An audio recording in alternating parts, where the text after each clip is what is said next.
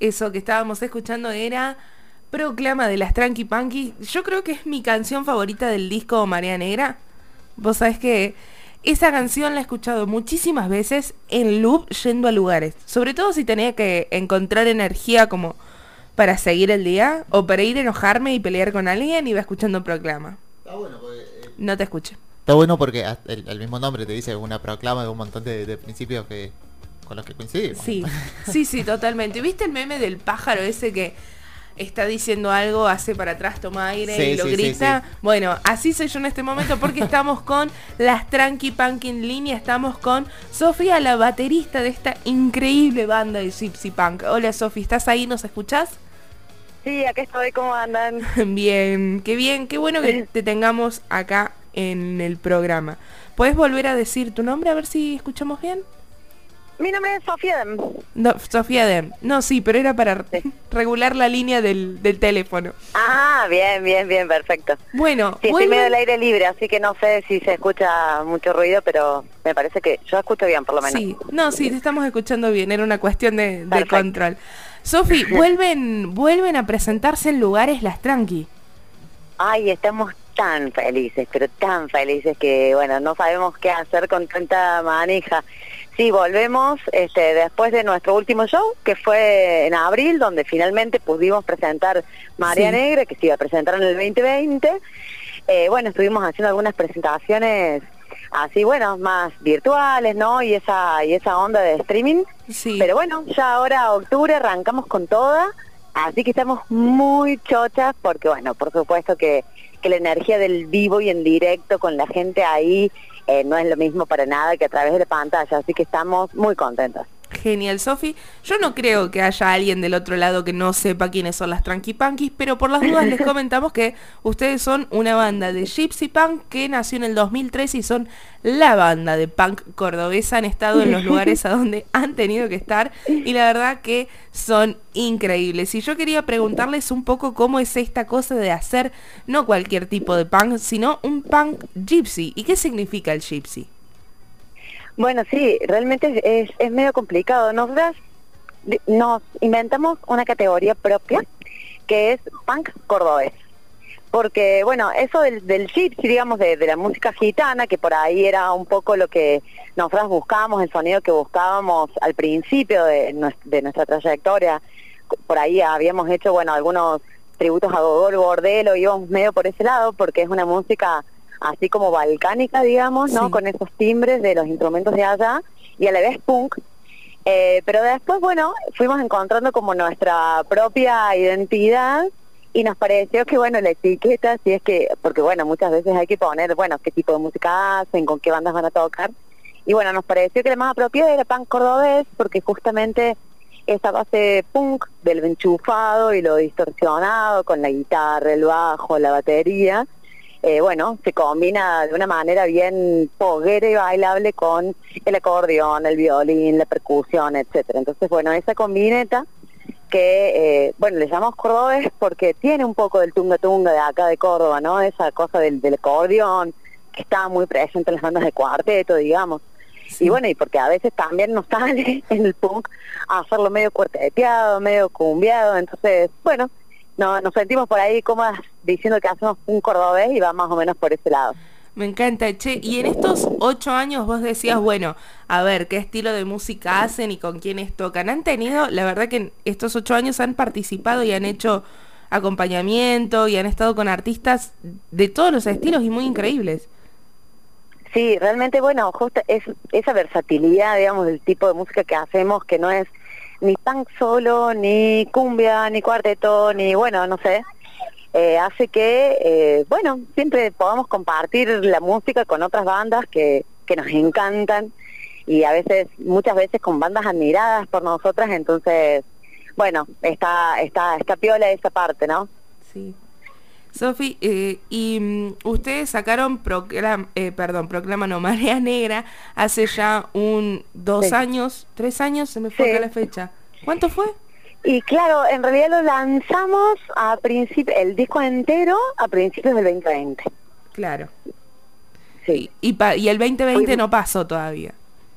El 2020 no pasó. Acá estamos en un año que es el 2020 barra 2021. Así que estamos en esa. Eh, pero bueno, sí, como que estos shows que hemos tenido ahora, bueno, sobre todo ese gran show que hicimos en abril de la presentación del disco, fue, bueno, decir, acá está, para quienes no lo hayan escuchado, lo van a escuchar en vivo y ya, este, bueno, ver de qué manera podemos eh, armar un show también pensando en cosas nuevas, ¿no? Que es un poco lo que, lo que estamos creando en estos meses y esperemos que, bueno, para el año que viene, mitad del año que viene, sacar nuevo material también. Totalmente, estamos respirando el nuevo material. Este, Sofi, María Negra eh, es, es, muy particular, creo que para todas las personas que levantamos banderas de militancia y me gustaría saber cómo fue ese proceso artístico que llevaron adelante. Bueno, María Negra fue este, muy personal, no, no personal individual, sino personal de la banda, digamos, fue como un proceso bien interesante porque fue el disco en el que estábamos buscando qué mensaje darle al público, es decir, mostrar lo más precisamente posible desde el corazón, que era lo que hacíamos, tanto desde lo musical como desde el contenido, desde las letras, desde el mensaje, en ese sentido, digamos, también, ¿no?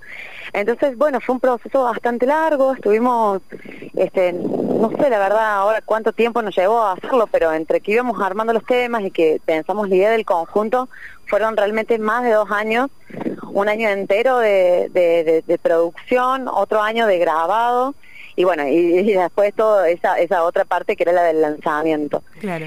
Y, y bueno, fue, fue bien interesante porque cada tema que iba saliendo, por más que era bien distinto al otro, porque, qué sé yo, tenés un tema como Marea Negra, que tiene el nombre del disco, que es como bien, este, por ahí oscuro, ¿no? Hasta un poco nostálgico. Eh, porque bueno, sobre todo le canta a una compañera fallecida y toda esa fuerza de, la, de, bueno, la militancia y, y, el impacto de su fallecimiento en las luchas. Y a la vez también tiene un tema de la caravana, ¿no? O sea, es como que siempre a nosotros nos, nos pasa eso, que tenemos que hablar de todo lo que vivimos. Entonces eh, eh, está ese, ese arco de, de, distintas temáticas, pero a la vez intentamos que sonoramente, más allá de que los temas sean bien distintos y a veces hasta este, de polos bien opuestos, que lo musical atravesara de alguna u otra forma todo el, conjunto del disco, ¿no? Así que bueno, eh, nosotros estamos chochas, nos, gustó mucho cómo quedó el disco, nos, nos representa muchísimo, es como bueno, nuestra carta de presentación. Este, así que, bueno, esperemos que, que, lo escuchen y que lo sigan escuchando. Totalmente. Vos sabés, Sofi, que estaba chequeando recién en Instagram para ver si me acordaba bien de lo que habían trabajado y ustedes el año pasado en medio de la pandemia, me acuerdo porque para mí fue bastante fulera la pandemia encerrada, este, y para un montón de gente que nos escucha, ustedes sacaron un video en Instagram, cada una en su casa, tocando un instrumento y acoplaron eso, y fue increíble. No, es que a mí me salvó un montón ese tema que sacaron así en medio de la pandemia.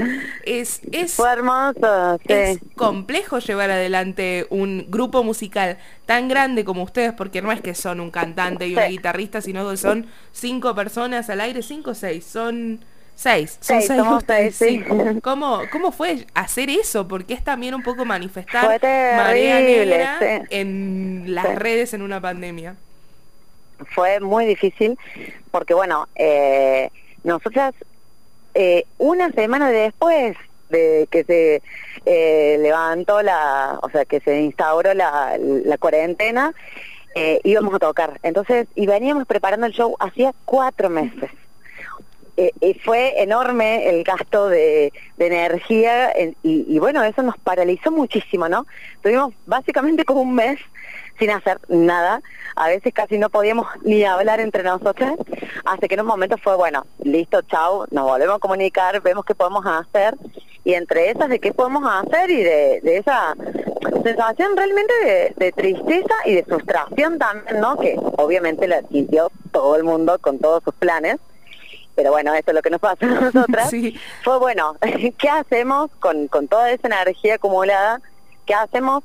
También fue una manera que lo que lo dijimos después más adelante cuando hicimos una serie de acústicos en vivo, fue una manera también eh, de acercarnos entre nosotras, ¿no? Y de acercarnos en el público. Fue como una una mini caricia, bueno, entre medio de toda esta mierda, entre medio de todo este apocalipsis, que además fue como bien en los primeros meses que lo hicimos ese video, bueno, de qué manera podemos este, abrazarnos, de qué manera podemos sacarnos una sonrisa en el medio de, bueno, toda esta incertidumbre, toda esta, esta tristeza. Así que bueno, fue eso, grabarnos entre nosotros, después Vicky, que es la guitarrista y voz principal, que es una genia con todo lo que es este, la, la técnica, bueno, se encargó de, de ensamblar y de ver el tema del sonido, porque básicamente fue grabado con, con el celular, ¿no? Así que bueno, estuvo buenísimo y la verdad que tuvo un montón de, vistas. Fue realmente, no pensamos que iba a tener así como ese esa esa llegada y sí, estuvo estuvo lindo. Me había olvidado, mira vos. y es que sí, fue fue los que estábamos esperando para ir a ver el nuevo disco y de repente la pandemia y ustedes sacando la canción esa fue como un, bueno, al menos tenemos esto para seguir. un respiro, sí, sí, tal cual. Totalmente. Bueno, y ahora ustedes se presentan el viernes primero en Pétalos. Nos presentamos en el histórico Pétalos del Sol, donde seguramente en algún momento todos hemos pasado una birra. Así que, bueno, ahora Pétalos tiene otra propuesta que es la de que toquen bandas todos los días. Y estamos muy contentas porque, bueno, en este año y medio, casi dos años, cerraron muchos lugares y la situación para el arte y para la música en particular es re difícil porque no tenemos básicamente lugares donde tocar o, o las opciones son difíciles, etcétera. Así que bueno, celebramos este tipo de, lugares que bueno, es, es más pequeña de propuesta, por supuesto, es un bar, entran, bueno, no sé ahora con las nuevas disposiciones, pero hasta hace poquito tiempo entraban solamente 70 personas, así que bueno, nos, nos arriesgamos a, ese formato que bueno, ya, ya hemos ido a ver bandas, está espectacular, zona de 10, así que bueno, eso también, bueno, avisar que quienes vayan tienen que ir temprano porque es por orden de llegada, no hay reservas y tal. Así que, bueno, vamos a, explotar pétalos de sol.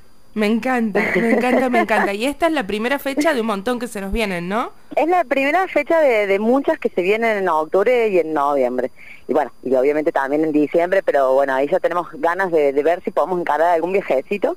que bueno, hay que seguir viendo cómo están las cosas, ¿no? Está todo también bastante... Sí, es un día a día. Este, raro, no se sabe, es medio del día a día. Así que sí, pero bueno, es la gran inauguración el primero de octubre que, bueno, también lo celebramos de manera este, muy enérgica porque es nuestro mes aniversario.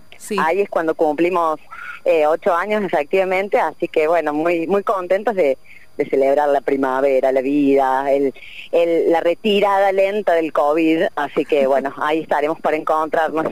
Bien, Sofi, no te quiero hacer perder más tiempo, pero quiero que nos digas, porque ustedes también tienen un montón de merch y también pueden buscar los discos de ustedes. ¿Cómo hacemos para conseguirlos? Bueno, eh, básicamente se puede escuchar nuestra música en, en bueno, los canales más comunes como Spotify y YouTube también se puede conseguir a través de Bandcamp.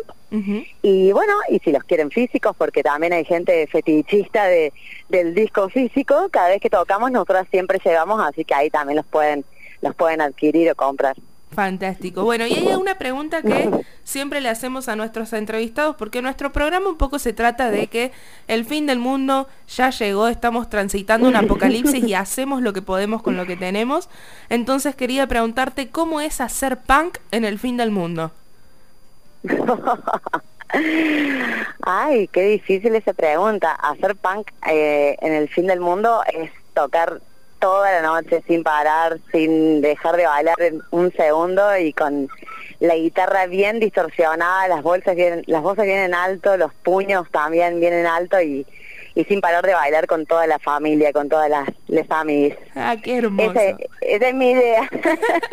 Bien, bueno, muchísimas gracias Sofi. También comentarte que las Tranqui Punky forman parte de nuestra cortina de cierre desde hace cinco años más o menos un montón de tiempo que las tenemos de, cortina de cierre. Gracias por esta entrevista. Nos encontramos entonces el primero en Pétalos de Sol a las 20 horas. Exactamente. Fantástico. Nos vemos, Sofía. Un abrazo. Muchas gracias. Un abrazo enorme. Chao, chao.